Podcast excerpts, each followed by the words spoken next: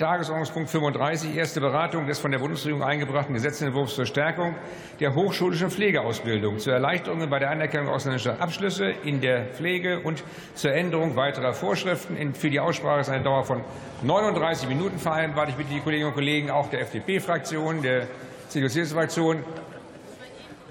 Hallo. Herr Kollege Busen, die Gespräche einzustellen, Platz zu nehmen, damit wir tatsächlich relativ zügig die Beratung aufnehmen können. Ich eröffne die Aussprache und erteile als erste Rednerin der parlamentarischen Staatssekretärin beim Bundesminister für Gesundheit, der Kollegin Sabine Dittmar, für die Bundesregierung das Wort.